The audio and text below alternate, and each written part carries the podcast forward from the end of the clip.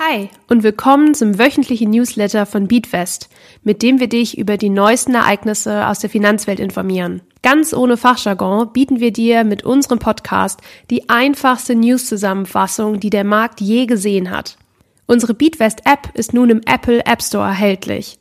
Investiere mit virtuellem Geld und sieh, wie sich deine Investments am echten Finanzmarkt entwickeln würden. Suche dafür einfach nach Beatwest im Apple App Store. Ich bin Lisa von Beatwest und wir schauen uns jetzt gemeinsam an, ob wir in eine neue Rezession schlittern. Die OECD teilte diese Woche mit, dass die Weltwirtschaft für 2024 auf wackeligen Beinen steht und wir uns wahrscheinlich auf eine Verschlechterung der wirtschaftlichen Lage einstellen müssen. Ihrer Meinung nach sind besonders Deutschland und China die aktuellen Sorgenkinder. Aber noch einmal von vorne. Wer oder was ist eigentlich die OECD? Die OECD, das steht ausgesprochen für The Organization of Economic Cooperation and Development oder zu Deutsch die Organisation für wirtschaftliche Zusammenarbeit und Entwicklung, ist eine Gruppe von Ländern, die zusammenarbeiten, um das Leben der Menschen zu verbessern. Sie tun dies, indem sie miteinander reden, Ideen austauschen und den Ländern helfen, gute Entscheidungen in Bereichen wie Geld, Bildung und Umwelt zu treffen. Stell dir die OECD als einen Club vor, in dem Länder zusammenkommen, um voneinander zu lernen und Wege zu finden, wie sie ihre Länder besser führen können. Sie sehen sich Probleme an und finden dann gemeinsame Lösungen dafür. Es ist eine Art Teamwork zwischen den Ländern, um die Welt zu einem besseren Ort für alle zu machen. Insgesamt sind 35 Länder Teil der OECD, darunter auch Deutschland, Österreich, Ungarn, Australien, Kolumbien und Japan. Warum ist die Meinung der OECD nun aber, dass es im nächsten Jahr bergab mit der Wirtschaft geht? Nach Auffassung der Organisation wird die Inflation weltweit hoch bleiben. Dass die Zentralbanken die Leitzinsen stark erhöht haben, werten sie als positiv. Jedoch flaut die Inflation deshalb nicht von heute auf morgen komplett ab. Fragst du dich vielleicht gerade, wie Zinserhöhungen und Inflationsraten eigentlich zusammenhängen?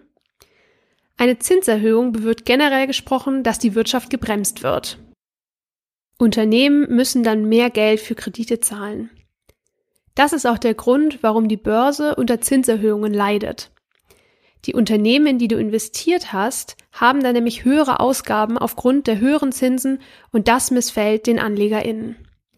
Das heißt aber auch, dass Privatpersonen wie du und ich nicht mehr so viel Geld ausgeben, weil es sich auf einmal wieder lohnt, Geld zu sparen, da es wieder Zinsen auf unser Geld bei den Banken gibt. Genau dies bewirkt, dass die Inflation bekämpft werden kann.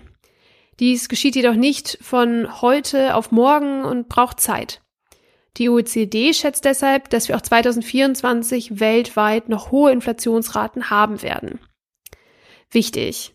Auch wenn es gerade wieder Zinsen auf Tagesgeldkonten gibt, die sehr vielversprechend wirken, ist dies keine Alternative zum Investieren. Der MSCI World hat in der Vergangenheit eine durchschnittliche Rendite von 8% erzielt, was das Doppelte der aktuellen Zinsen ist, die dir Banken oder Broker anbieten. Abgesehen von den hohen Inflationsraten bereitet der OECD auch das Wirtschaftswachstum einiger Länder Kopfschmerzen. Ganz vorneweg stehen hier Deutschland und China. Die Organisation ist der Meinung, dass Deutschland noch in diesem Jahr zurück in die Rezession rutschen könnte. Grund dafür ist laut der OECD die nach wie vor große Abhängigkeit von fossilen Brennstoffen, die weiterhin sehr teuer sind. Warum aber stehen wir in Deutschland schlechter da als unsere Nachbarn? Das hat vor allen Dingen mit der Ausrichtung der deutschen Wirtschaft zu tun. Wir sind nun einmal ein Industriestandort. Wenn wir von Industrie sprechen, dann meinen wir insbesondere Branchen, die sehr energieintensiv sind, wie beispielsweise die Automobil-, Chemie- oder Maschinenbauindustrie. Alle drei Geschäftsfelder verbrauchen Unmengen an Strom und Gas und genau das ist der Knackpunkt. Strom und Gas haben sich aufgrund des Krieges gegen die Ukraine so massiv verteuert, dass die energieintensiven Branchen stark gelitten haben. Das heißt, diese Unternehmen konnten weniger wirtschaften, weil sie zur Produktion ihrer Güter mehr Geld ausgeben mussten für Strom und eben auch Gas. Auch für China sieht es nicht rosig aus. Hier macht die Organisation vor allen Dingen die hohen Schulden und den schwächelnden Immobiliensektor für verantwortlich. Warum ist China eigentlich so wichtig für andere Länder und was hat das mit der Weltwirtschaft zu tun? Wenn wir uns die gesamte Wirtschaftsleistung weltweit anschauen, dann liegt Chinas Anteil bei 18,4 Prozent. Danach folgt die USA mit 15,6 Prozent, Deutschland ist lediglich auf Platz 5 mit 3,3 Prozent und bleibt hinter Indien und Japan zurück. Du merkst also, dass es anderen Ländern auch automatisch schlecht geht, wenn China eine wirtschaftliche Krise abrutscht. Wir können uns also darauf einstellen, dass 2024 einige Aufs und Abs bereithält, die unter Umständen auch für Turbulenzen an den Börsen sorgen können.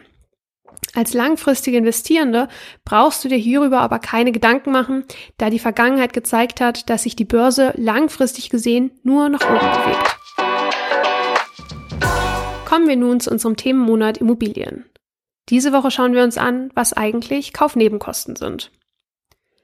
Wenn du eine Immobilie in Deutschland kaufst, musst du mehr Ausgaben als nur den Preis des Hauses oder der Wohnung selbst berücksichtigen. Diese zusätzlichen Kosten nennt man Kaufnebenkosten. Sie können sich beträchtlich summieren und deshalb ist es wichtig, dass du sie kennst, bevor du mit der Immobiliensuche beginnst. Wir schauen uns in diesem Beitrag die gängigsten Kaufnebenkosten an. Es kann aber unter Umständen sein, dass dich noch weitere Kosten treffen. Kommen wir zum ersten Punkt, der Maklerprovision. Wenn du dich für einen Kauf einer Immobilie in Deutschland entscheidest, arbeitest du oft mit einem oder einer Immobilienmaklerin zusammen. Diese Maklerin hilft dir, die richtige Immobilie zu finden, verhandelt in deinem Namen und begleitet dich durch den Kaufprozess. Diese Dienstleistungen haben jedoch ihren Preis. Seit Ende 2020 teilen sich VerkäuferInnen und KäuferInnen für gewöhnlich die Provision 50-50 auf. KäuferInnen und VerkäuferInnen zahlen dann jeweils zwischen 2 und 4 Prozent des Kaufpreises an Provisionen. Dieser Prozentsatz kann variieren. Daher ist es wichtig, dass du diese Kosten im Voraus mit deinem bzw. deiner Maklerin abklärst. Wichtig, der Prozentsatz ist manchmal vor Steuern angegeben. Wenn im Exposé beispielsweise 2% in Klammern netto Provision steht, dann musst du zu den 2% noch die Mehrwertsteuer in Höhe von 19% hinzurechnen. Dann sind wir also bei 2 mal 1,19, was rauskommt bei 2,38% an Maklerprovision. Interessieren dich noch weitere Kaufnebenkosten? Dann schaue jetzt schnell in der Beatfest-App vorbei und finde heraus, welche Kosten bei einem Immobilienkauf dich zusätzlich treffen können. Der Inhalt dieses Podcasts sind ausschließlich der allgemeinen Informationen. Diese Informationen können und sollen eine individuelle Beratung durch hierfür qualifizierte Personen nicht ersetzen. Die hier angegebenen Informationen stellen keine Anlageberatung und keine Kaufempfehlung dar.